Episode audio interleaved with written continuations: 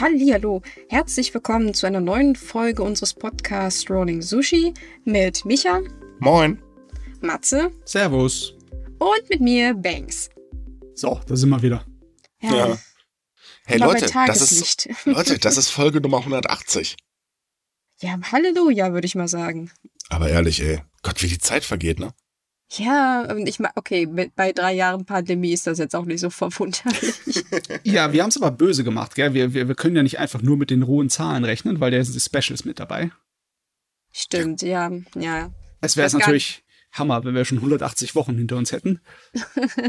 aber ich schätze mal, es sind so um die 150, so drei Jahre. Also, Pi mal Auge müsste kommen. Ja, ja. Heißt aber, in 20 Folgen haben wir ein Special. Yay, garantiert. Glauben wir. Eventuell, vielleicht. Wissen wir gehen Ah. aber mal stark von aus, ne? Ja, ja. Aber hey Leute, wenn wir dabei sind, sagt uns oder schreibt uns doch einfach mal, was ihr eigentlich von dem Podcast haltet. Was würdet ihr denn gerne noch so für Änderungen haben und so weiter? Vielleicht lassen wir uns ja in den nächsten 20 Folgen noch was einfallen. Ähm, die passende E-Mail-Adresse findet ihr in der Podcast-Beschreibung. Das würde uns wirklich mal ein bisschen freuen, weil, ähm, ja, ein bisschen Feedback schadet nie, ne? Nö. Immer ganz nett. Und ja, wir wissen, dass wir doof sind. Das braucht ihr uns nicht extra schreiben. Ich meine, wir würden es nicht machen, wenn es nicht so wäre. Nö, nee, also hier. So. Vernünftig ist das hier nicht, was man hier anstellt. Nein? Nee, nee, nee, nee, nee. Wie, wie Nee, meinte nee, noch nee. äh, ein, ein Leser mal zu uns, könnte nicht auch professionell sein? Können wir, wollen wir aber nicht. Das ist doch langweilig. Wer was Professionelles will, der guckt die Tagesshow. Autsch. Au. Jetzt haben wir gerade auf einen Schlag wieder 40 äh, Prozent an Hörer verloren. Weil ich gesagt habe, dass die Tagesschau professioneller ist als wir. Naja, äh, okay, gut, nee, das kann man sich ja nicht denken. Das ist jetzt nicht wirklich schwer. Ich wollte gerade sagen, das war doch eigentlich nur eine Tatsache. Ja, aber um das mal klarzustellen, wir machen das hier mit Absicht so, wie wir es hier machen. Völlig unprofessionell, völlig ohne Plan, aber Spaß haben, passt. Ah ja, Spaß. ich habe davon gehört, von dem mythischen Spaß. Ja, Spaß ist bei wirklich einem wunderschönen Abend mit geschlossenen Fenstern vor einem Mikro zu sitzen und auf einem PC zu starren. Ich Oder meine, vielleicht meine ich, will nachher noch Guild Wars spielen. also let's go, auf geht's. Ah, Also Genau. so, wir, wir zocken zeitig. Los, los, los, ran jetzt. Wir haben doch keine Zeit. Gott, wo kenne ich denn das jetzt? Na, ist egal. Okay, ähm, fangen wir einfach schön an. In Japan hat die Kirschblütenzeit begonnen. Das Hanami. Eigentlich Mal wieder ein bisschen früher als äh, üblich, aber gut, das kennen wir ja schon. So ein bisschen Klimawandel hat halt auch schöne Seiten. Hm. Ja, generell, ich weiß nicht, war es mal zwei Wochen später? Mhm. Ich habe irgendwie, ich kann mich gar nicht mehr erinnern, weil es letztes Mal ist im, im April angefangen Ja, es ist, hat. es ist eigentlich tatsächlich immer früher. Ähm, jetzt sind es wieder vier Tage früher als äh, im Durchschnitt. Also jedenfalls in Tokio. Also Hanami ähm, geht im Prinzip, oder die Kirschblütenzeit geht ja so Tokio im Prinzip los, so da hinten die Ecke. Und dann wandert das einmal rüber. Ähm, zur Golden Week, äh, ich weiß jetzt nicht ganz genau, wann die ist, aber irgendwann im April oder Ende April, glaube ich, sind wir dann in Okinawa angekommen. Und ähm, so setzt sich das fort. Aber es ist jetzt halt so, ähm, das auf jeden Fall in Tokio und in äh, Yamagata und Fukuoka, da kann man schon richtig schön Kirschblüten sehen. Aber wäre ja zu einfach, wenn das jetzt einfach so funktionieren würde. Nee, die Kirschblütenzeit ist leider wieder eingeschränkt. Schade eigentlich, aber ist nun mal so. Bedeutet, zwar ist der Quasi-Notstand aufgehoben worden, und zwar landesweit in Japan, aber ähm, zum Beispiel in Tokio sagt man, nö, das Risiko ist noch zu groß, wenn wir uns jetzt alle in den Parks versammeln, fröhlich einheben und so weiter, weil wir wissen ja, Alkohol lockert ja bekanntlich ein bisschen die Vernunft auf. Ergo, wir machen lieber Zubegrenzungen in den Parks und äh, so weiter. Und auch andere ähm, ähm, Städte sagen halt, ja, wir sind da lieber noch ein bisschen vorsichtig. Ja, also es ist schön zu sehen, dass die einzelnen Städte und Lokalregierungen dann noch so ein bisschen was machen können. Es ist ja, also ich hab, man hat ja schon gemeint, jetzt, wenn die japanische Regierung sagt, oh, wir schaffen das alles ab an Maßnahmen, dass jetzt die Leute das komplett ignorieren, aber es ist halt noch nicht vorbei, ne? Also man kann eigentlich die Situation wieder mal komplett mit uns vergleichen. Wir haben sehr hohe Inzidenzien, Japan übrigens auch immer noch. Die sinken auch nicht so schnell, wie wir es gerne hätten. Das ist immer so, so ganz kleines Stück für Stück für Stück. Leider auch noch, also gut, im Verhältnis zu Deutschland weniger Todesfälle, Gott sei Dank. Aber ähm, es ist, also die Zahlen sind halt immer noch sehr hoch.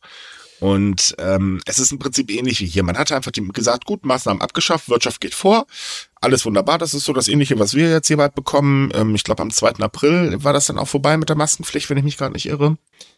Ähm, also jedenfalls bei uns in NRW. Ich weiß jetzt nicht, wie das in anderen äh, Bundesländern aussieht. Und äh, man geht halt im Prinzip so auf volles Risiko. Deswegen bereitet Japan übrigens auch die vierte Impfung vor. Ich meine, Impfen ist gut, aber Japan bereitet immer eine Impfung vor, wenn die andere noch nicht abgeschlossen ist. Ne?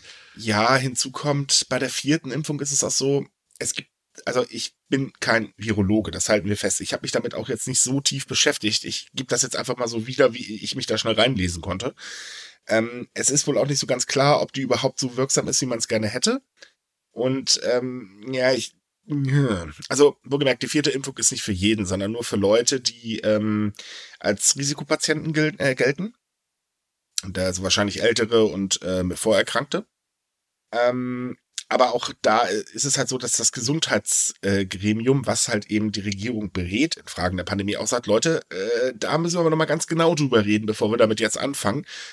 Vorbereiten sollte man schon, damit kein Chaos entsteht, okay, aber wer die Impfung bekommt und so weiter, das diskutieren wir bitte nochmal eine Runde. Ja, es ist auch so, unsere hiesigen Experten sind ja mittlerweile der Meinung, dass dreimal Impfen genau richtig ist im Moment mhm. für die jetzige Situation und dass es auch mindestens ein halbes Jahr reicht, wenn nicht länger, bis zum Jahr oder mehr. Und die vierte Impfung, die wird immer so beäugt von wegen, äh, das äh, Immunsystem kann man auch überreizen und dann arbeitet es nicht so, wie man möchte. Das ist so eine Frage, ne? Also ich persönlich, ähm, also ich habe kein Problem damit, geimpft zu werden. Mir ist es egal. Ich meine, hey, im September sollte ich sterben, ich lebe immer noch. Ähm, und auch so diese Genmanipulation und so weiter. Ich meine, ganz ehrlich, diese Genmanipulation kann man nicht mehr bei mir kaputt machen. Aber ähm, und übrigens, ich sollte auch keine Kinder in die Welt setzen. Ist besser für die Welt. Ähm, eine vierte Impfung sehe ich persönlich allerdings auch so eher äh, ich glaube, jetzt reicht's langsam. So drei Dosen sind genug vom Stoff. Ähm, ich persönlich werde auch nach dem 2. April weiter erstmal Maske tragen, weil mich stört äh, die Maske nicht. Ich war oft genug in Japan, also sprich, ich bin es eh gewöhnt. Ähm, und das muss aber auch erstmal reichen. Also ja. klar, ich werde immer noch Menschenmassen und so weiter meiden, weil ich mag Menschenmassen sowieso nicht. also das passt mir eh ganz gut im Krams. So jetzt aktuell muss ich ganz ehrlich sagen, hm, ich finde es persönlich nicht gut, dass jetzt alle Regeln abgeschafft werden. Lockerungen ja, aber äh, so wie unsere FDP das möchte, ist äh, vielleicht nicht ganz so toll. Nee, also es ist wirklich so, dass wir haben einfach nicht genug geimpfte Leute in Deutschland. Es ja. gibt jetzt zwei wunderbare Vergleichsbeispiele auf der Welt, und zwar Hongkong und Neuseeland. Ne? Mhm. Die haben sehr lange dieselbe Politik gefahren, und zwar von No Covid. Also mit so viel Maßnahmen wie möglich die Infektion auf so weit auf Null zu begrenzen wie möglich, wie es geht, ne? Als es dann ausgebrochen ist bei denen, weil Omikron ließ sich nicht wirklich aufhalten, hat man einen riesen Unterschied gesehen. Einen gigantischen in der Anzahl von Toten. Das war um das zigfache höher in Hongkong, weil einfach die Leute da viel, viel weniger geimpft waren als in Neuseeland. Ja, aber machen wir es mal so, cutten wir das Thema hier mal, weil ich glaube, jetzt eine Diskussion über Sinn und Unsinn der Impfung äh, anzuzetteln, nee. Ja, ich meine, nicht um Sinn und Unsinn. Mal. Also man sieht, wie was passiert und man mhm. sieht, wie es funktioniert und dass es funktioniert. Und ähm, wenn man halt gut genug geimpft ist, dann kann man auch viele von den Maßnahmen hey, wegnehmen. Ich habe noch ein gutes Beispiel meine Mitbewohnerin und meine einer. Meine Mitbewohnerin hatte vor ein paar Wochen sich Covid eingefangen, war auch nicht vollständig geimpft. Ich schon. Dementsprechend sahen die Tests pro Tag sehr lustig aus. Sie infiziert, ich nö. ja, so, und zwar die gesamte Quarantäne durch. Also ich habe es beim besten Willen auch nicht bekommen. Und das in einer WG. Gut, wir haben hier äh, auch Abstand gehalten und auch Maske innen dann äh, hier innen drin getragen. Ähm, aber, naja, irgendwas wird schon ein bisschen geholfen haben, schätze ich mal. Ja, ich meine. Aber trotzdem ist es halt so, es muss jeder für sich entscheiden. Und ähm, ich denke mal, diese Diskussion, die haben wir schon so ewig in drei Tage. Ja, klar. Logisch. Dass wir das Thema am besten aussparen, weil ich bin ehrlich gesagt so heilfroh, dass ich in der letzten Zeit nicht darüber reden musste. auf bin jeden Fall, ganz Jap ehrlich. Japan ist auf jeden Fall noch nicht weit genug geboostert, dass man das vollkommen ignorieren kann. Deswegen, ja. ich bin, finde es in Ordnung, dass die Stadt dann sagt, nicht jedermann einfach so wildfrei auf die Wiesen. Das, ganz äh, genau. Ja. Er ist schade, klar, natürlich. Und es wäre schön, wenn der ganze Mist endlich vorbei wäre. ist ja nun mal leider nicht, also müssen wir da noch ein bisschen durch. Und Ja. die in Japan allerdings auch. Ja. Außerdem ist es ja auch so, wir müssen ja eh noch ähm, ein bisschen warten und hoffen, dass sich das Ganze noch verbessert, damit auch endlich mal wieder Touristen rein dürfen. Denn es hat sich nämlich in Japan einiges geändert, dass auch Touristen zugutekommt, wenn sie dann irgendwann mal wieder rein dürfen. Man munkelt ja immer noch von so vielleicht Herbst mit ein bisschen Glück. Was schön wäre und was langsam mal Zeit wird. Naja. Ja, man kann halt nicht wirklich vorhersehen, wie sich das alles entwickelt. Das ist genauso wie das Wetter vorherzusehen für den Herbst. Da viel Spaß dabei, viel Glück. Ja, natürlich, klar, du kannst das nicht vorhersehen. Also ich, wir wissen ja auch nicht, ob wir jetzt im Sommer noch neue Infektionsfälle bekommen. Wir werden es sehen. Wenn, dann werden sie, wir sie hoffentlich nach der FDP taufen. ähm, ja, ähm, lassen wir das mal. Ich mag die Partei nicht, tut mir leid. Nein, aber ähm, was ich oder gerade meinte ist, äh, denn immer mehr Unternehmen in Japan führen dynamische Ticketpreise an. Und das bedeutet, dass während der Hauptzeit die Preise recht normal sind, aber in Nebenzeiten, ja zum Beispiel bei, ähm, äh, wie heißt die Dinger, Vergnügungsparks, da bezahlt man deutlich weniger. Und immer mehr machen mit. Also es sind Baseballclubs, Fußballclubs etc. Natürlich halt Vergnügungsparks und so weiter und so fort, die dadurch halt eben wirklich die Preise senken. Auch andere Branchen beginnen das mittlerweile zu testen. Gut, das betrifft dann jetzt weniger Touristen, weil das eher so Dienstleistungsgeschichten sind, äh, wo jetzt Touristen nicht in der Re Regel mit in Berührung kommen. Ähm, aber es bedeutet halt, dass es günstiger werden kann, weil gerade als Tourist ist man ja zeitlich nicht so gebunden. Nee, also klar, einige Leute sind der Meinung, dass man immer nur in einer bestimmten Zeit des Jahres äh, in Urlaub fahren soll, aber ich find's eigentlich besser, außerhalb der Stoßzeiten da äh, Das zu fahren. Ne? Ja. Nein, aber auch, ähm, wenn man jetzt da ist innerhalb der Woche, man kann jetzt mitten, weiß ich nicht, donnerstags zum Beispiel ohne Probleme am Vormittag mal in den Park reinlatschen. Ähm, wenn man jetzt nicht so ein straffes Programm hat, ich weiß, es gibt auch Leute, die packen sich, äh, na, da ist es eigentlich schon kein Urlaub mehr, da ist es eigentlich eher Terror, aber das ist eine andere Geschichte. ich Ähm, weiß, was du meinst. Äh, Ja, es ist eine schöne Katastrophe. Ein, ein einziges Mal mitgemacht. Äh, Ohne Witz, das war das Stressigste, was ich jemals erlebt Ich habe mich danach so auf die Arbeit gefreut und bin auch in meiner Arbeit gestiefelt. Ganz zufrieden geguckt, meinte der Chef so, hey, du hast doch bestimmt einen tollen Urlaub gehabt. Ich guckte so an, nee, ich bin froh, dass ich jetzt Urlaub habe, weil ich wieder auf Arbeit bin. Ja, es sind meistens so Familienurlaubs. Äh, Ja. gruselig, gruselig. Das war Horror. Nein, Aber aber, ähm, diese wenn man das halt nicht hat, ist man zumindest innerhalb einer Woche so flexibel, dass man halt eben das ein bisschen abpassen kann und so wirklich bares Geld sparen kann. Und Ja, trotzdem ich- ordentlich was erleben. Wollte gerade sagen, diese dynamischen Ticketpreise, die sind ja im Endeffekt das Tankstellenprinzip. Ne? Äh, ja. Bei der Tankstelle ist der Sprit auch teurer, wenn am Anfang und am Ende der Woche und zu den Stoßzeiten, ne? wo die Du Leute halt sprichst fahren. heute Themen an, worüber sich sehr viele Leute gerade aufregen. Das solltest Ja. du dir echt nochmal überlegen. Ja, ich meine, ich meine, du musst die Leute irgendwie locken zu dem Thema, ne? So ein kleines bisschen Clickbait. Ja, Aber- also, keine Sorge, Leute, über die Tankstellenpreise in Japan reden wir momentan mal lieber nicht. Ist Oh auch schweineteuer. Aber ich meine, dynamische Preisanpassung, äh, das ist ein Ding, das man eigentlich bei vielen Sachen machen könnte. Aber es wäre halt lustig, weil man für alles müsste man dann lernen, wie die Rhythmen sind, wann es billig ist und wann man da zuschlagen kann. Mm, Das kannst du bei Online-Shops sehr gut sehen. Amazon ist ein ganz tolles Beispiel. Bei Amazon ändern sich die Preise ständig. Ja, ja, und da gibt's ja auch dann Software und beziehungsweise Unternehmen, die dir Dienste anbieten, für die dich dann äh, Dings raussuchen. Ne? Also So kleiner Tipp, wenn ihr mal bei Amazon was sucht, geht ähm, oder ihr sucht ein spezielles Produkt und ähm, seht dann halt eben bei Google die Anzeige für Amazon und ihr klickt dann drauf. Macht es mal nicht, geht mal direkt auf amazon.de und gebt den Namen des Produktes dann ein. Die Preise sind unterschiedlich. Hm, seltsam, ja, aber, Ja, da aber gibt wahr. es Studien drüber, das ist softwaretechnisch, das ist normal, das äh, machen sehr, sehr viele so, tatsächlich. Hä? Uff. Oh, Dynamische Welt. Spartipps. Ach, Hm. was schön. Aber es wird natürlich auch wieder teurer in Japan. Denn Ja. die Grundstückspreise steigen wieder. Und ähm, die sind ja jetzt durch die Pandemie nach unten gekachelt. Ähm, und jetzt geht's zum ersten Mal jetzt, äh, wieder nach oben. Und zwar Mhm. um landesweit Durchschnitt 0,6 Prozent. Aber auch da merkt man halt eben die Pandemie, denn Grundstücke in Vergnügungsvierteln, die sind weiterhin auf einem sehr niedrigen Preisniveau. Und das sind normalerweise eigentlich sehr teure Grundstücke. Hm. Ja, es ändert aber nichts unbedingt für die Personen, die halt dort wohnen müssen in der Großstadt. Ne? Mhm. Die haben, die haben es nicht wirklich viel besser. Die wohnen ja nicht größtenteils in den Vergnügungsvierteln. Nee, richtig. Das Ding ist, ähm, oder der, der Grund dafür, laut äh, des Ministeriums für Land, Infrastruktur, Verkehr und Tourismus, die Dinger haben aber auch immer lang, äh, lange Namen, Yeah. ähm, liegt es daran, dass sehr viele Städter vor allen Dingen damit begonnen haben, sich ähm, neuen Wohnraum zu suchen mit mehr Platz. Ha, mehr Das Platz. ist auch der Pandemie geschuldet, denn äh, da haben sehr viele gemerkt, ey, ich glaube, wir wollen doch lieber mehr Platz haben. Ja, Ja. klar, es, es ist komisch, dass so ein psychologischer Faktor was auslösen kann, aber du, äh, du hast halt nicht den, so viel Platz in Japan in der Stadt. Da geht irgendwie nicht viel. Ne? Ach, nach oben ist die Welt offen. Größere Hochhäuser bauen, jetzt sofort. Ah, ich meine, das, sind hat in Rom damals schon funktioniert. Warum nicht, ne? Ja, in Rom ist aber auch irgendwann ein verrückter Kaiser durch die Gegend gerannt, hat alles abgebrannt. Ich hoffe nicht, dass das in Japan ein Gouverneur irgendwann mal macht. Au. Ja, aber ich Okay, glaube, der hat die egal. Häuser nicht abgefackelt, weil sie ihm zu hoch gebaut waren. Nee, ich glaube, das hatte andere Gründe, aber ist ja auch egal. Wir sind ja kein Historik-Podcast hier. Genau, Gott sei Dank, da gibt's bestimmt bessere. Äh, es gibt garantiert bessere, na, ist ja auch egal.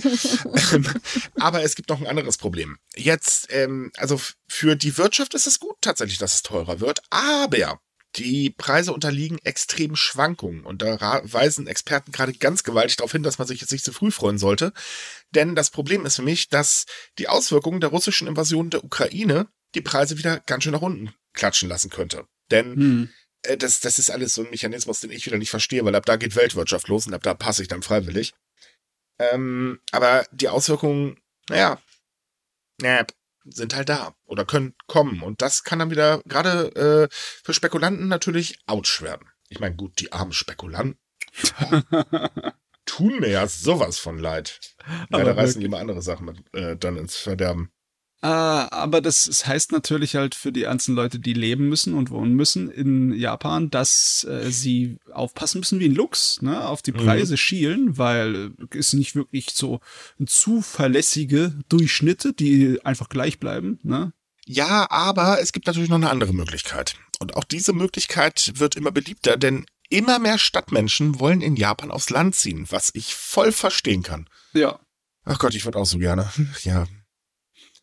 Ähm, besonders an Tokio merkt man das. Tokio ist ja normalerweise eigentlich so die Metropole, wo die meisten Leute hinziehen. Klar, Wirtschaft, bla, konzentriert sich in der Regel in Japan immer auf die Großstadtgebiete, vor allen Dingen Tokio. Da hat die Regierung ja wirklich wunderbar für gesorgt.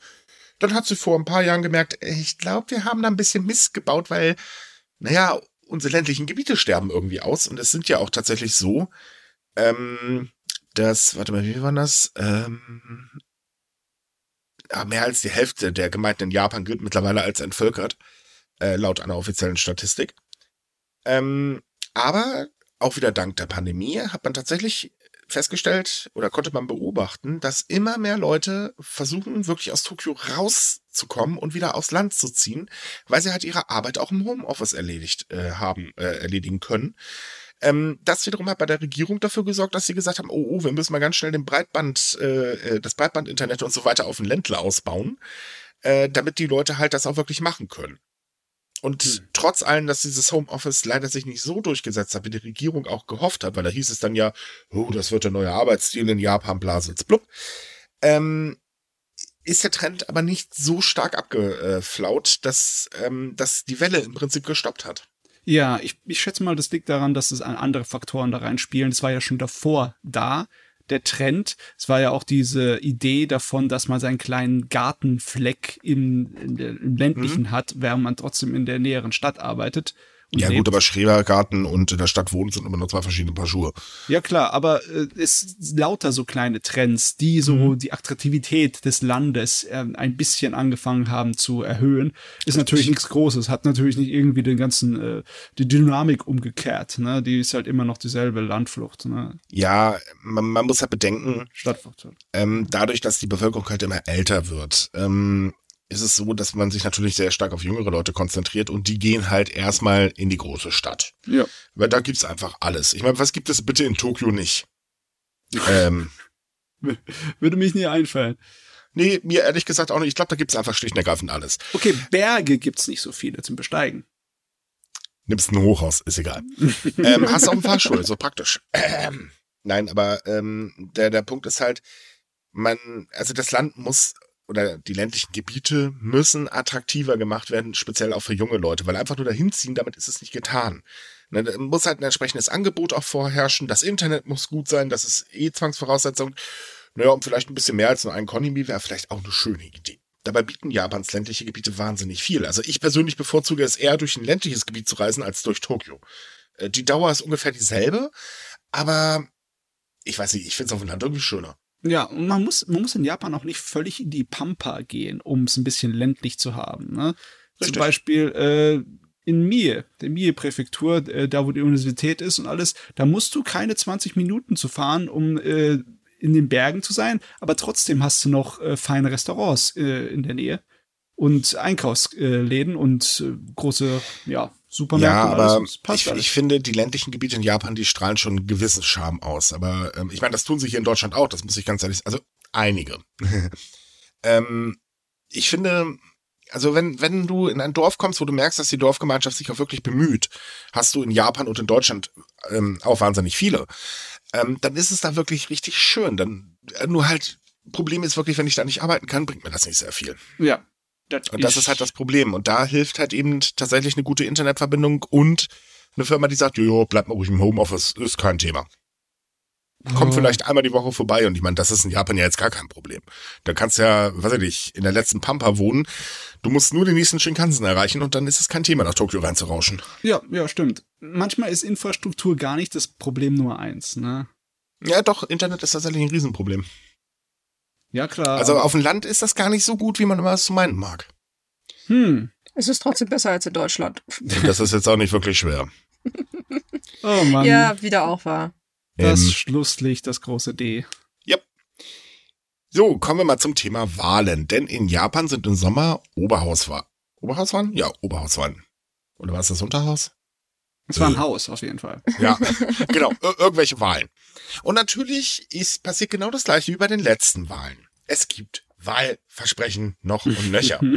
und da hat sich jetzt die LDP hingestellt und sich so richtig schön in die Nesseln gesetzt, weil sie gesagt haben, oh ja, wir könnten ja Senioren einmalig 5000 Yen, also ähm, naja, das ist im Prinzip nix, äh, auszahlen. Und äh, dann schauen wir einfach mal. Da kriegen wir bestimmt ganz viele tolle Stimmen und so weiter. Das kam jetzt nicht ganz so gut an. Weder bei der Bevölkerung noch innerhalb der LDP. Ja. Und das Ganze wiederum führt leider dazu, dass die LDP jetzt ein Problem hat. Ein gewaltiges sogar. Denn anstelle, dass sich jetzt der Premierminister hinstellt und sagt, ja komm, lassen wir einfach und fertig, ja, das funktioniert nicht, weil das wäre ein kleiner gewisser Gesichtsverlust, der wiederum Ausstimmen kosten könnte. Das will man jetzt auch vermeiden. Ergo, man sitzt da jetzt halt und denkt sich, hm, wir haben jetzt gerade den Kahn so richtig schön in den Dreck gefahren. Wir haben zwei Möglichkeiten. Entweder setzen wir uns jetzt mit dem Arsch da rein oder mit dem Kopf. Eins von beiden.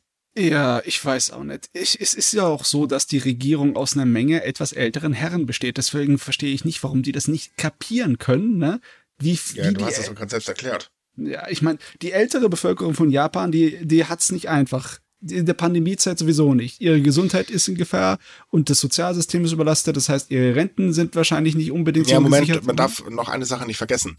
Die Rentenbeiträge werden kurz vor den Oberhauswahlen um 0,4 Prozent gekürzt. Ja, auch noch. Das, im Prinzip soll das Geld eigentlich die Kürzung ausgleichen, was in meinen Augen auch wieder totaler Schwachsinn ist, weil, ja, warum kürzt man denn dann eigentlich? Ah, nee, also die, diese einmalige 5000 Yen, dieses Taschengeld für eine Zwölfjährigen, ja. Rechnet übrigens 37 Euro ein paar zerquetschte. Ja, okay, man, einige Zwölfjährige kriegen mehr als Taschengeld.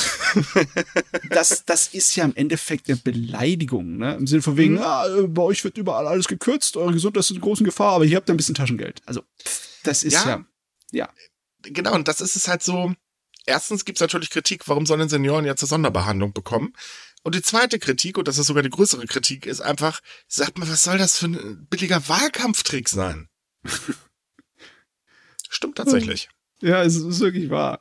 Aber, Aber es ist doch schön, dass, wie gesagt, die Leute nicht drauf reinfallen. Eben. Aber es ist Problem, doch wirklich schon selten dämlich, muss ich ja, jetzt mal sagen.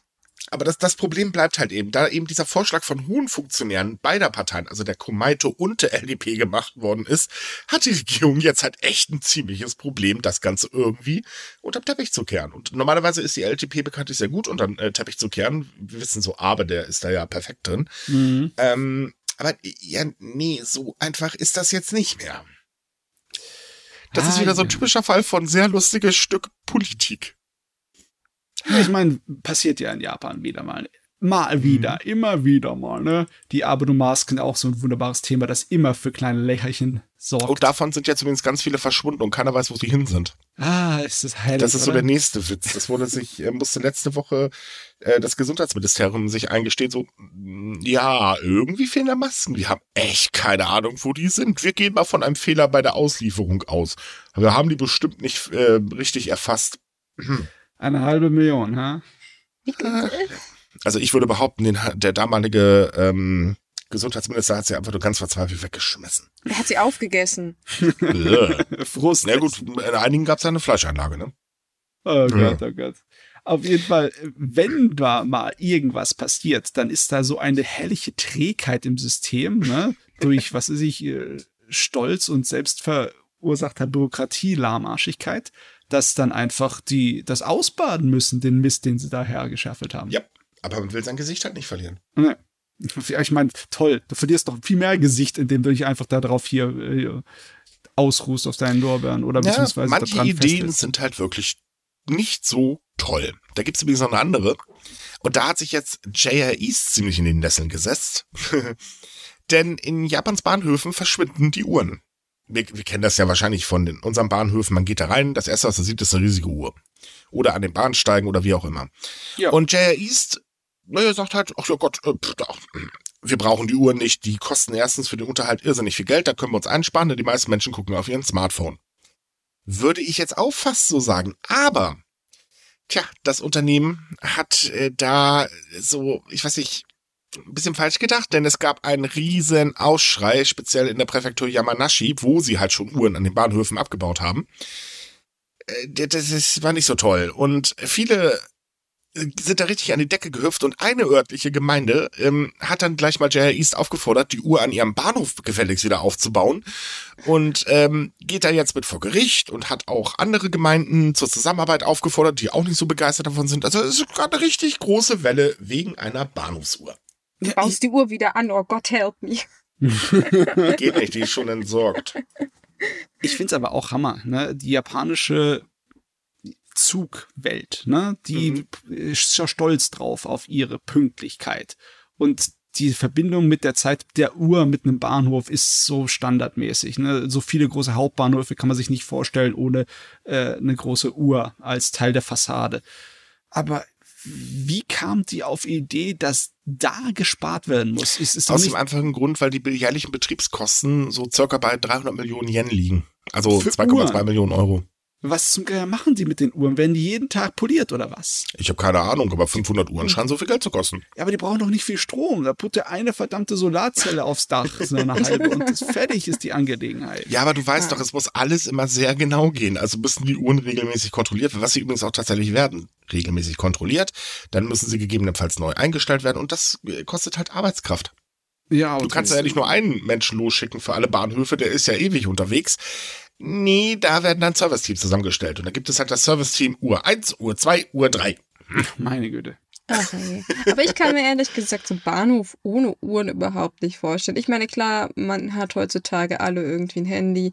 Aber wenn man es eilig hat, dann holt man sein Handy nicht aus der Tasche. Dann guckt man halt schnell auf die große Uhr, weil man will halt schnell wissen, wie spät also, es ist. Ich sag's mal so, die Situation in Deutschland. Ich bin's ja schon gewöhnt, dass man auf kaputte Ticketschalter zurückgreifen muss. Aber uh. wehe, man würde mir die Uhr klauen. Also dann werde ich wirklich sauer. Die ja, Uhr gehört stimmt, einfach also. dazu. Auch wenn sie meistens nicht funktioniert, aber sie hat gefälligst eine Uhr zu sein. Punkt. Es ist komisch, gell? Man weiß eigentlich rational, äh, dass man sie nicht wirklich braucht. Man hat die Uhr in der Tasche. Ne? Aber trotzdem, Grund. die Vorstellung, dass sie nicht da ist, ist schräg. Die Uhr, jedenfalls in Deutschland, zeigt die offizielle DB-Zeit an. Ja. das heißt, sie weicht ja sowieso von der normalen Zeit ab. Ne, da vergeht dann halt eine Minute mal innerhalb von 30 Sekunden, damit die Verspätung ja nicht auftritt oder wie auch immer. Aber ähm, nein, ich will halt die DB-Zeit wissen. Punkt. Boah, ich hatte mal eine, eine, Uhr am Bahnhof, die ist rückwärts gegangen.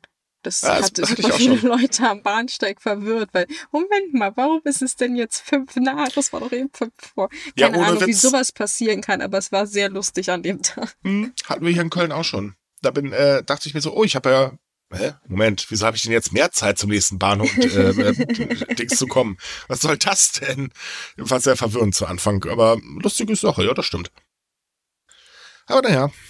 Also einigen wir uns drauf, ein Bahnhof ohne Uhr geht gar nicht. Nein, das Japan. geht nicht. Ich frage mich, ob sie es dann jetzt äh, ihre Pläne umstellen. Weil Steht die noch nicht fest. Aber hm. wir bleiben natürlich dran. Zwinker, zwinker. Weil die Story ist einfach zu gut, da will ich unbedingt dranbleiben. Jo. Ich habe auch scherzeshalber an JREs eine Presseanfrage gestellt, weil ich ich möchte einfach mal wissen, was die jetzt vorhaben. Nur so just for fun. Äh, gut, die erste E-Mail, die zurückkam, was interessiert euch in Deutschland das? Aber naja. ja, es ist immer sehr lustig. Dann stellst du so eine Anfrage wegen irgendeinem Thema, was eigentlich ja typisch japanisch halt ist, und dann kommt dann zurück, äh, Sie sind aus Deutschland, oder? Ja, warum fragen Sie über das Thema? Ja, das, äh, interessiert das denn jemand in Deutschland wirklich? Oh ja, brennend. Wir wollen Uhren. Wir wollen Uhren. Wir sind doch Deutsche, wir sind uhrenverrückt. Wir brauchen unsere Uhren. Das stimmt. Ich glaube, äh, selbst mit Handys irgendwie Deutsche haben immer eine Armbanduhr, auch wenn sie theoretisch nie drauf gucken. Hatte ich jahrelang nicht. Und dann kam dieser blöde Fitness-Tracker. Ja. yeah, Oder die yeah. Dinger, stimmt. Das ist ja jetzt der, der, der die, die Uhr 2.0. Sag, sag mir nichts gegen meine, ich sag jetzt den Namen nicht. Die ist toll. Die funktioniert nicht richtig, aber super. Ich meine, ich bin heute, warte, 36 Etagen gerannt. Ich weiß zwar nicht wohin, weil es waren eigentlich nur drei, aber naja, wem interessiert's? Ah ja, ist mir alles recht. Hauptsache keine Apfelei. Keine was? Apfel. Apple. Also. Danke sehr. So, anderes Thema. Ähm, in Japan müssen ausländische Kinder im Grund- oder Mittelschulalter nicht zur Schule gehen, wenn sie nicht wollen. Äh, oder die Eltern nicht wollen in dem Fall. Es gibt keine Schulpflicht anders als ähm, für die japanischen Kinder. Das führt allerdings auch dazu, dass sehr viele Kinder nämlich gar nicht erst in die Schule gehen, obwohl sie es eigentlich dringend müssten. Ähm, es sind zwar ja mittlerweile weniger als 2019, aber immer noch 10.046 Kinder, die halt eben keine Schule besuchen. Wobei man dazu sagen sollte, dass es nur 600 und ein paar zerquetschte Kinder sind, die garantiert nicht hingehen. Vom Rest weiß man nicht, wo sie stecken. Hm. Das ist ein Problem. So, und ähm, ja, das, das Problem ist jetzt halt, dass man jetzt erstmal genau untersuchen muss, so, ja, wo sind denn die 9397 Kinder jetzt eigentlich ganz genau? Fragezeichen.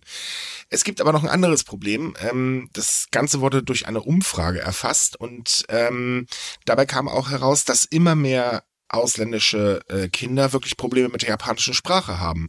Und da versucht die ähm, das Schulministerium ja bekanntlich schon was äh, gegen zu unternehmen, klappt aber nicht so ganz. Und es gibt ja leider, leider auch einige Probleme, die daraus resultieren. Also zum Beispiel äh, werden ausländische Schüler oft in eine Förderschule gesteckt, weil sie fälschlicherweise als geistig behindert eingestuft werden, weil sie halt eben nicht so gut Japanisch können. Oder Gemeinden weigern sich halt mal komplett, dass Kinder überhaupt am Schulunterricht teilnehmen dürfen. Das kommt auch sehr häufig vor mittlerweile. Ja, ist ein Riesenproblem. Aber das ist hm. überall das Problem, wenn du Sprache Barrieren hast für Kinder. Ich habe auch äh, in der Studiumszeit Nachhilfe gegeben für äh, zwei Kinder aus Japan, die halt frisch nach Deutschland gekommen sind, ne? Und wenn du so halt im Alter von acht bis elf oder so bist, dann ist es nicht so einfach, einfach mal so eine neue Sprache schnell rackzack zu lernen. Ja, ich, ich weiß nicht, ob es stimmt, aber haben Kinder das nicht generell ein bisschen einfacher, eine neue Sprache zu lernen? Schon, schon, aber es geht nicht in einem halben Jahr, hast du nicht ja, genug nee, gelernt, um in, Schule, in die Schule zu gehen. Ne? Ja, vor allem Japanisch ist da nicht ganz so einfach, das wissen ja. wir bekanntlich alle. Ja. Ähm, man, man muss besser auf sie eingehen. Also im April oder ab April 2023 soll ein spezielles System eingeführt werden mit speziellen Japanisch-Klassen und die sollen halt in den Oberschulen anerkannt werden. Das ist auch wirklich bitter nötig. Ähm, und allgemein müsste man mehr auf die Kinder eingehen. Ähm, natürlich ist es einfach gesagt, weil man darf natürlich die äh, japanischen Kinder nicht vergessen, aber dann muss man halt ein bisschen am System rumschrauben. Ja. Weil es ist wirklich verflucht schwer. Das sollte eigentlich machbar sein. Ich, also Wir reden von Japan. Ja. Du weißt doch, steif und bis sich was bewegt, geht die Welt unter. Ich weiß, was du meinst. Besonders bei ihrem Schulbereich sind sie immer noch steifer als bei anderen Sachen. Das ja. ist echt nicht Wobei, nicht, ähm, dieses Problem gibt es auch in der Wirtschaft. Bei den Gro also die ganzen großen Unternehmen gelten in Japan als unglaublich steif. Ähm, die hatten halt während des Wirtschaftsaufschwungs wirklich viel, viel Glück. Da haben sie auch ordentlich Umsätze gemacht. Aber jetzt so in der Phase, hm, wir müssen uns vielleicht hier und da ein bisschen anpassen, mehr digitalisieren, ein bisschen mehr auf die Arbeitnehmer eingehen. Ab da wird's dann schwierig. Und da hat jetzt Kai, äh, Kai Daren oder Kai Danren, ach was weiß ich, ähm, der größte japanische Wirtschaftsverband, ähm, sich äh, am Freitag zu geäußert und gesagt, ja, dann machen wir es anders. Wir fördern jetzt Startups und zwar große Startups, denn die sind flexibler und wir müssen einfach diese alte Unternehmensstruktur, diese festgefahrene Struktur brechen. Zumindest in dem Bereich bewegt sich was. Ja, ich meine, guck dir das, Das mal ist ein Riesenschritt übrigens. Ja, die alten japanischen Firmen, guck sie dir doch mal an. Du musst extra äh, Sonkeigo lernen, extra eine Höflichkeitsform, die kein Schwein im japanischen Alltag benutzt und jeder Japaner, der da anfängt, erstmal sich angewöhnen muss. Du brauchst eine extra verdammte Geheimsprache für deine Firma. Das ist kein verdammter Kabal, ja, das ist keine keine Illuminaten hier. Also es muss nicht sein. Ja, es ist, äh, ja, also es herrscht eine sehr seltsame Unternehmenskultur. Ich meine, ähm, Japan gilt allgemein nicht als sehr produktiv, also zumindest den japanischen Arbeitnehmer, denn auch der, ähm, ich sag mal, dieser, dieser Bürokratismus innerhalb der Firma ist irre. Wenn wir Hm. schon denken, unsere Ämter sind sehr bürokratisch, was Formulare, Anträge und so weiter angeht, nö, japanische Firmen halten da locker mit. Also Ja. nicht alle, aber viele. Ist es nicht so, dass sie teilweise Angestellte haben, die nur den ganzen Tag Dokumente abstempeln oder kopieren? Ja, nennt man dann wahrscheinlich die armen Irren. Na, Das sind wahrscheinlich die Praktikanten, die unbezahlt. das, ja, das hast du äh, vor allem die Leute, die auf ähm, Dating-Veranstaltungen ständig ablosen. So, hey, was bist du vom Job? Stempler. Ich glaube, das hat, hat bestimmt einen anderen Namen, aber ja, es ist schon irgendwie Ja, mittlerweile skurril. bestimmt auch einen coolen so Dokumenten, Kontro äh, Kontrollablage-Systemverwalter oder so ein Quatsch, aber ähm, ja, also ich stelle mir einen schönen Job echt anders vor, wenn ich ehrlich bin. Aber gut, jeder so, wie er es machen möchte, ne? Aber ich kann zumindest verstehen, dass in diesem Hintergrund die Straftaten in Bezug mit Cannabis äh, in Japan deutlich zugenommen haben. Die haben mich 2021 rekordhoch erreicht. Ähm, genau genommen hat Japan oder die japanische Polizei bei 5482 Fällen ähm, Ermittlungen aufgenommen. Das sind 448 mehr als im Vorjahr und damit ein neuer Rekord. Äh, gut, überwiegend wurden ups, überwiegend wurden allerdings junge Menschen ähm, beim Missbrauch der Droge erwischt. Ich weiß, viele Leute sagen jetzt, Herr Cannabis ist ja keine Droge. Will ich gar nicht beurteilen, lasse ich jetzt mal so im Raum stehen, aber in Japan ist sie halt illegal. Deswegen nennen wir das jetzt auch so, wie es ist, eine Straftat. Ja, Wir bitten dementsprechend um Verständnis. in Japan wird das auch weitaus, äh, also nicht weitaus, aber schon ein Stück schärfer behandelt als bei uns. Ne? Ja. Was ich ein bisschen bedenklich finde, ist, dass 70 Prozent der Jugendlichen, die halt erwischt worden sind, glauben, dass Cannabis nicht schädlich, ungefährlich und absolut unbedenklich ist. Ist es definitiv nicht. Auch bei Cannabis kann es ganz böse enden. Sind Ausnahmefälle, weiß ich, aber sind nun mal da. Ich meine, größtenteils nehmt ihr das Zeugs doch durchs Rauchen auf. Das alleine ist schon schädlich genug. Danke sehr. Also, ich mir nichts erzähle. Also ich sag mal, im medizinischen Bereich ist es unglaublich wichtig. Ich Ja, glaube, klar. damit erleichtern, kann man einigen Menschen das Leben wirklich erleichtern. Und ich bin auch dafür, dass Cannabis legal abgegeben werden sollte. Also jetzt zum Beispiel hier in Deutschland war ja geplant oder ist geplant, ist wohl noch nicht umgesetzt oder irgendwie so. Ähm, aber so im medizinischen Bereich halte ich generell was davon. Weil ja, das kann Menschen definitiv helfen. Jetzt rein nur zum Konsum, um sich danach besser zu fühlen, ne, ich weiß ja nicht, aber das muss auch jeder wiederum für sich wissen. Also ja, ich persönlich, ich hätte überhaupt nichts dagegen, wenn sie den Konsum legalisieren, aber ihr könnt mir trotzdem nicht erzählen, dass es gesund wäre oder nicht schädlich. Ich meine, kommt schon. Wo kommt dieser Gedanke daher von den Jugendlichen in Japan? Das ist Naja, das ist halt eben das, was kon, ähm, äh, preisgegeben wird. Also die holen sich halt die Informationen über das Internet, also auch wie sie sich die Droge beschaffen können. Und da gibt's natürlich dann dementsprechend auch die passende Anleitung dazu oder die passenden Aussagen wie ungefährlich, völlig normal, gar kein Problem, ne, wird überall auf der Welt sowieso konsumiert, ist noch nie was passiert, Blasels, blub. Mhm. Wo, klar, man könnte jetzt natürlich dann auch was anderes googeln. Problem ist bloß, wir wissen ja mittlerweile, die Google-Suchergebnisse sind nicht mehr so toll. Dann findest du mehr Infos über ein Cannabis-Shampoo als über die Auswirkungen von Cannabis. Ah, naja, wobei wir mussten Hey, das nicht, da, nicht lachen. Mir passiert das ständig, wenn ich nach irgendwas auf Japanisch google, dass das ganz anderes bei rauskommt. Auch nicht nur auf Japanisch, auf Deutsch genauso. Aber man muss mal Mhm. dazu sagen, die Regierung hat da ja ihr Regelsystem da ja so ein bisschen angepasst oder will es ja anpassen, weil sie wollen ja Cannabis unter anderem für den medizinischen Bereich zulassen. Mhm. Props dafür. Und das war aber so lustig, weil man halt gleichzeitig gesagt hat, ja, man will die Jugend mehr davor warnen, wie böse und gefährlich Cannabis ist. Und dann meint, haben sie jetzt so Experten und das Mediziner eingeladen und meinten so, hey, wir hätten gerne mal so Todeszahlen. Dann meinte sie, gibt's nicht. Und so, ja, wir hätten gerne die Zahlen, wie, wie viele Menschen geisteskrank durch Cannabis werden. Und so, ja, können wir nicht sagen. Es gibt keine Zahlen. Und das war dann so voll das Pikachu-Face in dieser Sitzung, weil sie wollten halt beweisen, wie furchtbar schlimm Cannabis ist. Und die Experten meinten, ja, das können wir nicht, weil es diese Zahlen nicht gibt. Ja, Schade, ich mein, dass es davon übrigens kein Livestream gab, ne? Ja, das hätte, ich hätte das, die Gesichter so gern gesehen. völlig falsch gesetzte Prioritäten, ihr Lackaffen, ja? Ich ihr, meine, müsst, ihr müsst unbedingt Klartext schaffen, Aufklärung. Alles ist besser als der Blödsinn, den die Jugendlichen da im Internet von den äh, Drogenhändlern da abbekommen, die das einfach nur den schönreden wollen. Die Leute müssen Richtig. genau wissen, was das Problem damit ist und nicht irgendwie Abschreckung. Abschreckung hilft da gar nichts. ich meine, bei Alkoholkampagnen funktioniert das doch mehr oder weniger auch. Hä? Mehr oder weniger, sag ich jetzt. In Es gibt Deutschland lass abschreckende ich mal Alkohol. raus. Okay, gut, danke. Weil ich vor Kopf haben, wo haben wir denn hier bitte eine abschreckende Alkoholkampagne?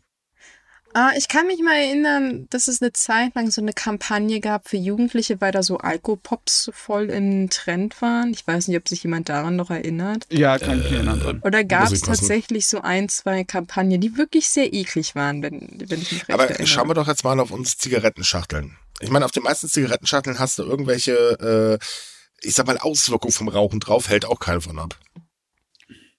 Nö, aber es Also ja, informiert es- ja trotzdem irgendwie. Ich meine, da, ob du es äh, konsumierst, ist immerhin noch deine Entscheidung. Das kann der Staat bis auf Verbieten nicht ändern, aber es ist zumindest irgendwie eine Aufklärungsversuch. Ja, aber ich denke, eine gezielte Aufklärung, ohne dass man es übertreibt, ist halt wichtig. Gleich von Anfang an dazu sagen, ja, daran sterben Leute, blas ins Blub. Sorry, das ist totaler Quatsch. Das ist diese Überdramatisierung und sorry, Ja. Jugendliche Ja. sind nun mal nicht doof. Hm, also die Regierung muss nicht unbedingt einen auf Bildzeitung machen, danke sehr. das stimmt, Ja, das stimmt. Das wäre tatsächlich sehr praktisch. Es muss niemand, nicht mal die Bildzeitung sollte einen auf Bildzeitung, äh. Aufklärung ist gut, aber Horrorgeschichten erzählen hat noch nie was gebracht. Ganz Ja. genau. Übrigens, die äh, Zahl aller Drogendelikte ist 2021 im Vergleich zum Vorjahr tatsächlich ein bisschen gesunken, und zwar von 217 auf 13.862. In den meisten Fällen ging es um Amphetamin und äh, Methamphetamine, die in Japan allgemein Stimulantien äh, genannt werden. Äh, das liegt allerdings auch daran, weil der illegale Transport per Flugzeug irgendwie ein bisschen eingeschränkt ist. Ja, das wollte ich gerade sagen. Ich bin eigentlich sehr beeindruckt, dass die Zahlen sich nicht so stark geändert haben, wenn man bedenkt, dass man eine komplette Einreise Einreisesperre hat. Also wo Ja. auch immer sie das Zeug dann herbekommen haben, aber. Äh, äh. So, kommen wir jetzt mal zum äh, ja, Politik im Prinzip. Ha, Japan und Russland liegen im Clinch. Das wissen wir ja. Das ist nichts Neues, weil Russland liegt ja irgendwie gerade mit jedem im Clinch und führt da so einen Krieg und so weiter und so fort und äh, spielt. Äh, ach, lassen wir das Thema einfach. Ähm, es ist so, dass Russland allerdings jetzt ganz, ganz böse ist, weil ja, finden wir einfach nicht gut, dass ihr uns hier Sanktionen aufgedrückt habt. Das ist eine russlandfeindliche Haltung und deswegen wurden die Friedensverhandlungen zwischen beiden Ländern von Russland aufgekündigt. Kurzerklärung. Im Zweiten Weltkrieg ähm, hat Russland eine Inselkette annektiert. Ähm, die Kyrillen, so wie werden sie jedenfalls in Russland genannt, die liegen irgendwo so vor Hokkaido. Und Japan sagt halt, äh, Freunde, nee, das war aber nicht richtig, die wollen wir hier gefälligst zurückhaben. Und Russland und Japan haben immer noch keinen Friedensvertrag. Und da wird seit Jahren verhandelt. Der Streit hat sich schon ähm, vor, na, ja, so mit den ersten Sanktionen eigentlich zugespitzt, denn als Japan gesagt hat, na, dann machen wir da jetzt mal mit im Club und geben jetzt hier mal ein auf Sanktionen, sagte der russische Botschafter in Japan, äh, Freunde, das kommt bei den Verhandlungen aber nicht ganz so gut an. Als Reaktion darauf hat der japanische Premierminister eine Formulierung zu, bei den Inseln benutzt, die seit äh, 19, oh Gott, wann war das, 2008 nicht mehr benutzt worden sind. Und zwar, dass sie Japans ureigenes Gebiet sind. Diese Formulierung wollte man peinlichst vermeiden, um ja Russland nicht zu verärgern und die Verhandlungen nicht in äh, ähm, unterm schlechten Licht zu stellen. Naja, dann kam noch ein Sanktionspaket und noch ein Sanktionspaket und jetzt hat Russland halt gesagt, ihr seid Japan, äh, Russland feindlich und jetzt ist Schluss. Ja. Aber sie legen noch einen drauf. Und das, ehrlich gesagt, finde ich der Hammer. Denn Russland hat jetzt auf diesen Inseln eine große Militärübung im Prinzip direkt vor Japans Haustür begonnen mit über 3000 Soldaten. Es ist aber äh, typisch für je das jetzige Russland, dem, den starken Mang nach außen zu, äh, zu projizieren mit viel Provokation. Es Ja, ist aber halt. machen sie sich gerade doch total lächerlich in der Ukraine. Ja, machen sie schon, aber es ist, äh, es ist der Standardreaktion. Mhm. Ich weiß gar nicht, bestimmt auch in der russischen Regierung Leute, die anders reagieren möchten, aber irgendwie kommt es du nur weißt doch, darauf kleiner Mann, großer Ego. Huch, habe Ja. ich Putin gut beschrieben. Also es ist Äh. so, dass man in Japan auch davon ausgeht, dass die Militärpräsenz auf diesen Inseln halt verstärkt wird.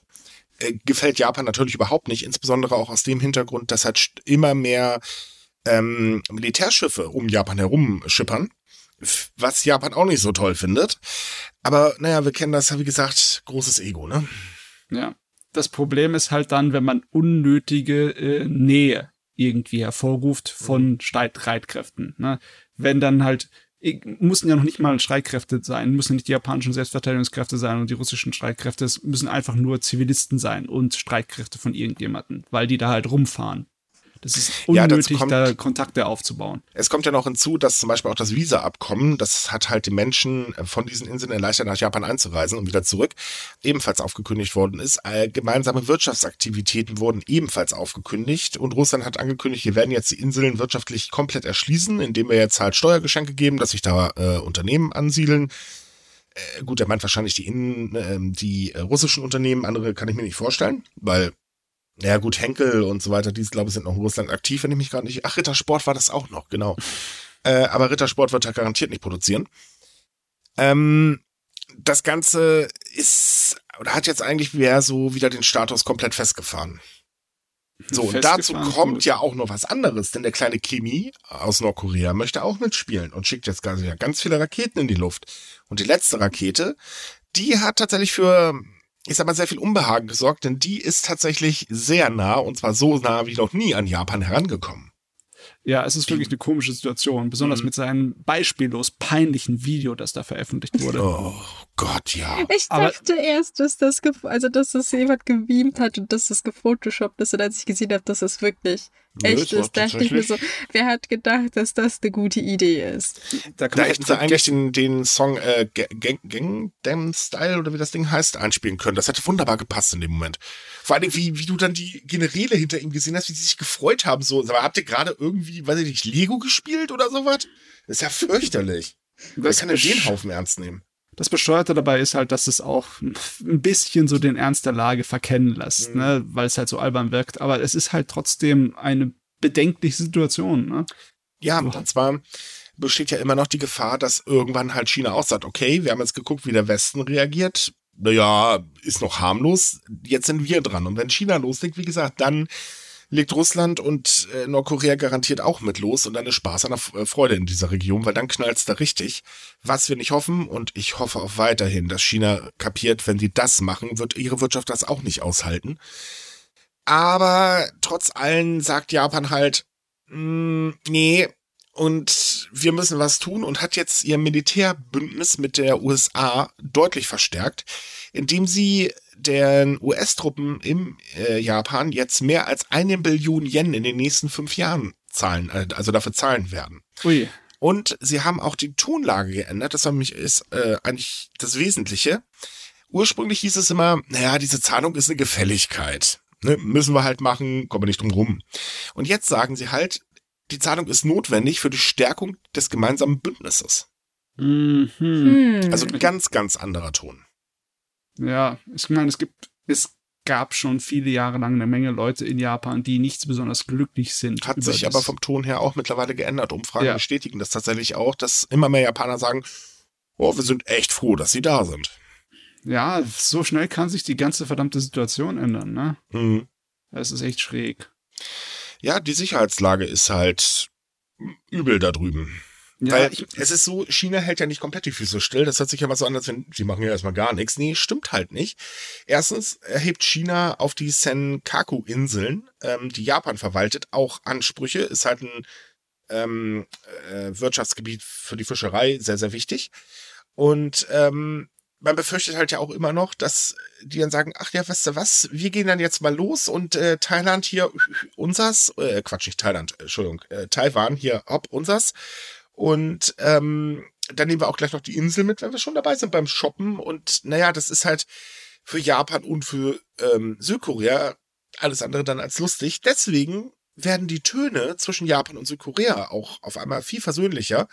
Denn man hat gerade nach dem letzten Raketenstart von Nordkorea gesagt, naja, wir stehen zusammen, was das Thema angeht. Also auch da merkt man halt eben, es verschiebt sich alles, es findet dann wieder eine Annäherung statt das ist, es ist echt traurig, dass die Welt so schräg läuft, ne, dass so mhm. schreckliche Sachen passieren muss, damit äh, die Leute sich zusammenraffen, um ja, dagegen vorzugehen. da habe ich ein Gegenargument. Es ist nicht das erste Mal, dass was Schreckliches in der letzten Zeit passiert. Oh ja, es gibt genug. Nur weil das jetzt in Europa passiert.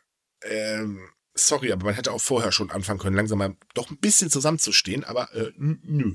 Ja, ist ja wirklich wahr. Diese, Pro besonders im Außenpolitikbereich, ne, diese provokante Außenpolitik-Schiene, die wird jetzt schon eine Weile gefahren, ne, mhm. besonders auch von Nordkorea, ne. Mhm. Und die Gefahr, dass da irgendwie Unfälle bei passieren könnten, waren ja immer schon da, ne. Ja, vor allem, weil die neue Rakete ohne Probleme auch die USA erreichen könnte. Ja oder auch bei Militärübungen, wenn China große Militärübungen macht und wieder mal Lufträume verletzt oder dergleichen, da könnte, hätte ja immer was passieren können, hätte immer ein Zivilist Schaden kommen können oder Zusammenstoße passieren können, ne? auch bei dem, was Russland jetzt macht. Mhm. Bisher ist halt äh, relativ glimpflich ausgekommen. Äh, wohlgemerkt, wir reden gerade nur über die japanische Ecke. Ja, nur japanische. Das müssen wir nochmal betonen, weil gerade Russland mit ans Spiel kam. Ja, ja, ich meine, aber äh, fällt, äh, gehört ja jetzt dazu wenn Russland seine Militärübungen auf den Inseln da macht, ja, natürlich, auch, klar. dann gehört es alles jetzt zusammen. Gott, oh Gott. Ja. Ja, das ist, es ist wirklich heftig, was das, ähm, oder wie das gerade alles so knallt in der Welt, sage ich mal. Und klar, Russland, also ich sag mal so, ich finde halt jetzt nur, weil Russland gerade äh, einen auf großen Macker markiert, dass jetzt auf einmal dieser, dieser Zusammenhalt da ist, das ist zwar gut. Ich meine, ganz ehrlich, so einig war sich die EU ja noch nie. Mhm. Ähm, okay, das ist tatsächlich ein positiver Nebeneffekt, aber ähm, nur weil Russland halt allgemein der Lieblingsgegner ist, muss ich ganz ehrlich sagen, nee, sorry, man hätte schon vorher mal bei diversen anderen Konflikten oder beziehungsweise Kriegen oder wie auch immer mal eingreifen können. Ähm, das wiederum finde ich ein bisschen scheinheilig. Klar, es ist richtig, was da gemacht wird, das halten wir fest. Also ich bin für alle Sanktionen und ich bin auch dafür, Putin muss da endlich weg, weil der Typ, der ist mir einfach zu gefährlich, wenn ich ehrlich bin. Und irgendwann drückt er den roten Knopf. Also ich äh, sortiere ihn so in die Ecke wie Trump ungefähr. Nur, dass Trump Gott sei Dank gerade kein Präsident ist. Danke. ähm, aber ja, ne, dieses, dieser Zusammenhalt, den hätten wir schon viel früher gebraucht. Ich glaube, dann wäre es auch gar nicht so weit gekommen. So, kommen wir mal ganz kurz nach Deutschland denn hier gibt's gute Nachrichten. Die Nippon Connection findet dieses Jahr vom 24. bis 29. Mai wieder live in Frankfurt am Main statt und zwar zum 22. Mal. Und die Besucher können sich wieder auf 100 Filme freuen, also rund 100 Filme und ein super tolles buntes Rahmenprogramm mit Workshops, Konzerten, Vorträgen und, und, und, und, und, und. Lohnt sich auf jeden Fall.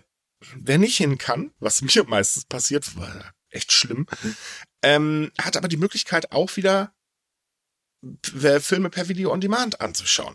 Oh ja.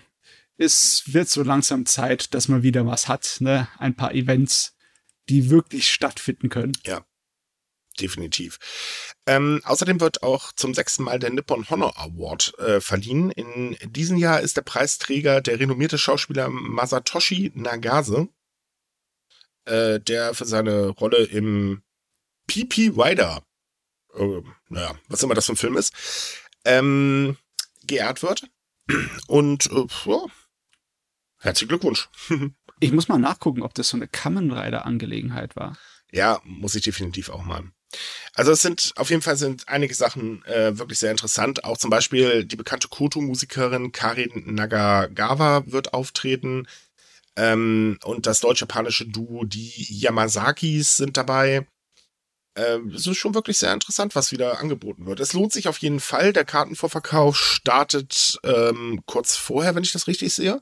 Kann man auf der Festival-Homepage ähm, online äh, bestellen. Und wir können es auch schon ankündigen, äh, wir werden wohl einige Sonderpodcasts zur Nippo Connection, also einer auf jeden Fall, wie viel es nachher werden, wissen wir noch nicht, wo wir halt noch mal ein bisschen genauer auf das Ganze eingehen, denn ähm, die Nippo Connection ist in meinen Augen zumindest das beste japanische Filmfestival, was es gibt. Das war's von den News für heute. Jetzt kommen wir zur Monatsvorschau. Ja, die Monatsvorschau. Wir haben Gott sei Dank auch in der Monatsvorschau seit Ewigkeiten wieder mal was Neues drin. Und zwar Events passieren wieder. Natürlich, logischerweise muss noch ein bisschen vorsichtig sein. Ne? Die Gefahr von der Pandemie ist noch nicht komplett gebannt, aber wir haben wieder Sachen, wo man hingehen kann. Zum Beispiel am 24. April das Kirschblütenfest in Hannover. Das wird im Hiroshima-Hain an der alten Bult stattfinden, ab 14 Uhr und Eintritt ist frei. Werden so etwa 250 bis 500 Leute erwartet, also ist schon eine Menschenmasse. Wer Menschenmassen noch meiden mag, dann ja nicht, aber wer sich das schon zutraut, da kann man vielleicht noch was erleben. Aber dann gehen wir gleich mal ins Fernsehprogramm, weil da ist nicht allzu viel im April. Im April haben wir nur zwei Sachen, und zwar am Dienstag, dem 5. April, läuft auf Arte mit Kompass und Köpfchen auf hoher See Japan Okinawa. Das ist der andere Teil der Reihe mit Kompass und Köpfchen auf hoher See in Japan. Der erste lief ja schon in ähm, März und jetzt, da haben wir das zweite. Der wird online verfügbar sein bis zum 3. Juni, also kein Problem, wenn man das verpasst. Besonders weil es auch zu ungöttlicher Zeit läuft, um drei Uhr morgens. Also wahrscheinlich werden die meisten Leute eher zum Online-Bibliothek da gehen. ja. Und dann noch am Sonntag, dem 17. April, auf ZDF Neo haben wir dann Faszination Erde mit Dirk Steffens. Darum geht's um die Gegensätze Japans, weil Japan ist ja ein ziemlich langgezogenes Land. Ne? Der Norden hat ein ganz anderes Klima als der Süden. Unterschiedliche Fauna, unterschiedliche, ja, vulkanische Aktivitäten. Ja, es gibt auch einige Gegenden in Japan, die da ganz anders sind, was äh, Erdbeben und sowas angeht. Und das hatten wir zum letzten Mal im Sommer letzten Jahres im Programm. Also es hat eine Weile gedauert, bis sie das wiederholt haben. Dann gehen wir gleich mal zu Netflix, denn Netflix hat diesmal ein bisschen mehr aufgetischt. Ab 8. April läuft dann gleich die große Tiger and Bunny Offensive denn da läuft die zweite Staffel der Serie, die mittlerweile schon über zehn Jahre alt ist, oder? Wenn ich das richtig mir erinnere. Äh, keine Ahnung, aber die Serie ist gar nicht schlecht. Die Serie ist nicht schlecht, ist nicht übel. Es ist so eine Superhelden, ein bisschen eine Superhelden-Parodie vielleicht oder Satire, ein kleines bisschen, weil die Superhelden sind ähnlich wie Formel-1-Fahrer, die haben Anzüge, die von oben bis unten beballert sind mit Werbung, um sich zu finanzieren für ihre Aktivitäten. Also eine spaßige Sache. Also abgesehen von der zweiten Staffel kommen auch noch die zwei Filme zu der Serie, wo einer so eine Zusammenfassung ist und der andere eine extra Nebengeschichte. Am 14. April läuft dann die zweite Staffel von Ultraman, der 3D-Animationsserie von dem alten äh, Tokusatsu-Gerät, das äh, auf Netflix produziert wurde. Und ebenfalls die zweite Staffel von Pacific Rim The Black kommt auch. Die erste Staffel war tatsächlich sehr interessant. Ja, die haben sie gar nicht schlecht gemacht. Mickey hat auch äh, mir gute Sachen dazu gesagt. Mhm. Mhm. Die läuft allerdings erst ab 19. April. Dann am Ende des Monats haben wir noch die zweite Staffel oder den zweiten Teil von Comey Can't Communicate, weil Netflix das in äh, mehrere Teile aufteilt. Und den Kinofilm, den neuen namens Bubble das finde ich interessant. Das wird, äh, glaube ich, hier so eine Weltpremiere dann auf Netflix werden, oder? Hm. Keine Ahnung. Hm. Ah, nee, ah, nee, auf Filmfestivals war es schon. Aber generell, international ist es dann äh, so ziemlich die erste Möglichkeit, diesen Film zu schauen. Gut, dann äh, Bücher. Habe ich noch ein paar Sachen noch diesen Monat, den kommenden. Und zwar haben wir da von Bernhard Kleinschmidt Highlights Japan. 50 Ziele, die Sie gesehen haben sollten. Das ist ein Bildband, ein Reisebildband, weil klar, im Moment ist es halt immer noch nix mit Tourismus mm. nach Japan. Das muss man auf andere Art und Weisen erleben. Und das ist ein aufwendiger Bildband, wo es wirklich äh, größtenteils um das Optische geht, das optische Erleben. Und logischerweise hilft es dabei auch zu planen, falls man irgendwann in Zukunft nach Japan gehen möchte. Und dann habe ich noch zwei ähm, Romane aus Japan. Einmal von dem Kotaro Isaka, da hat er den Roman Bullet Train, Also das ist für den Shinkansen. Da geht's um fünf Killer, die zusammen im Shinkansen äh, zu einem Mafia-Boss reisen. Und ja, da geht einiges schief und die gehen sich gegenseitig an den Kragen. Ich bin gerade so an Agatha Christie erinnert. Ja, nur wahrscheinlich mit ein bisschen mehr Geballere. Ja, okay. und dann habe ich noch ähm, am 11. April vom Atsuhiro Yoshida Gute Nacht Tokio, wo es ums Nachtleben von Tokio geht und die und typische Figuren, die man halt so dort antrifft, wie dem Taxifahrer oder die Masseuse oder sonstige gleichen. Sehr die, empfehlenswert. Mhm, die halt so wie es in einer Großstadt ist, irgendwann, wenn sie groß genug ist, schläft sie einfach gar nicht mehr. Irgendwo ist immer das Licht an und dann die Leute, die in der Nacht leben, die halt irgendwie ihre Wege sich kreuzen. Die Sorte von Geschichte ist es. Hm. Ja. Die ganzen ISBN-Nummern und die Verlege, bei denen das rauskommt, haben wir wieder bei uns im Artikel vermerkt. Da kann man natürlich auch einen Link, wo ihr bestellen könnt. Jawohl. Okay, liebe Leute, das war's dann für heute. Wir hoffen, es hat euch gefallen. Falls ja, empfehlt uns weiter, liked uns, wo immer ihr uns liken könnt. Wenn ihr mehr Japan-News oder Reisetipps oder so lesen wollt, dann kommt auf sumikai.com, da haben wir jeden Tag was für euch. Und wenn ihr mit anderen Japan-Fans quatschen wollt, dann kommt in unsere Japan-Gruppe bei Facebook. Da habt ihr dann die Möglichkeit dazu. Ansonsten, wir wünschen euch wie üblich eine schöne Woche, bleibt gesund und bis zum nächsten Mal. Tschüss. Ciao. Ciao.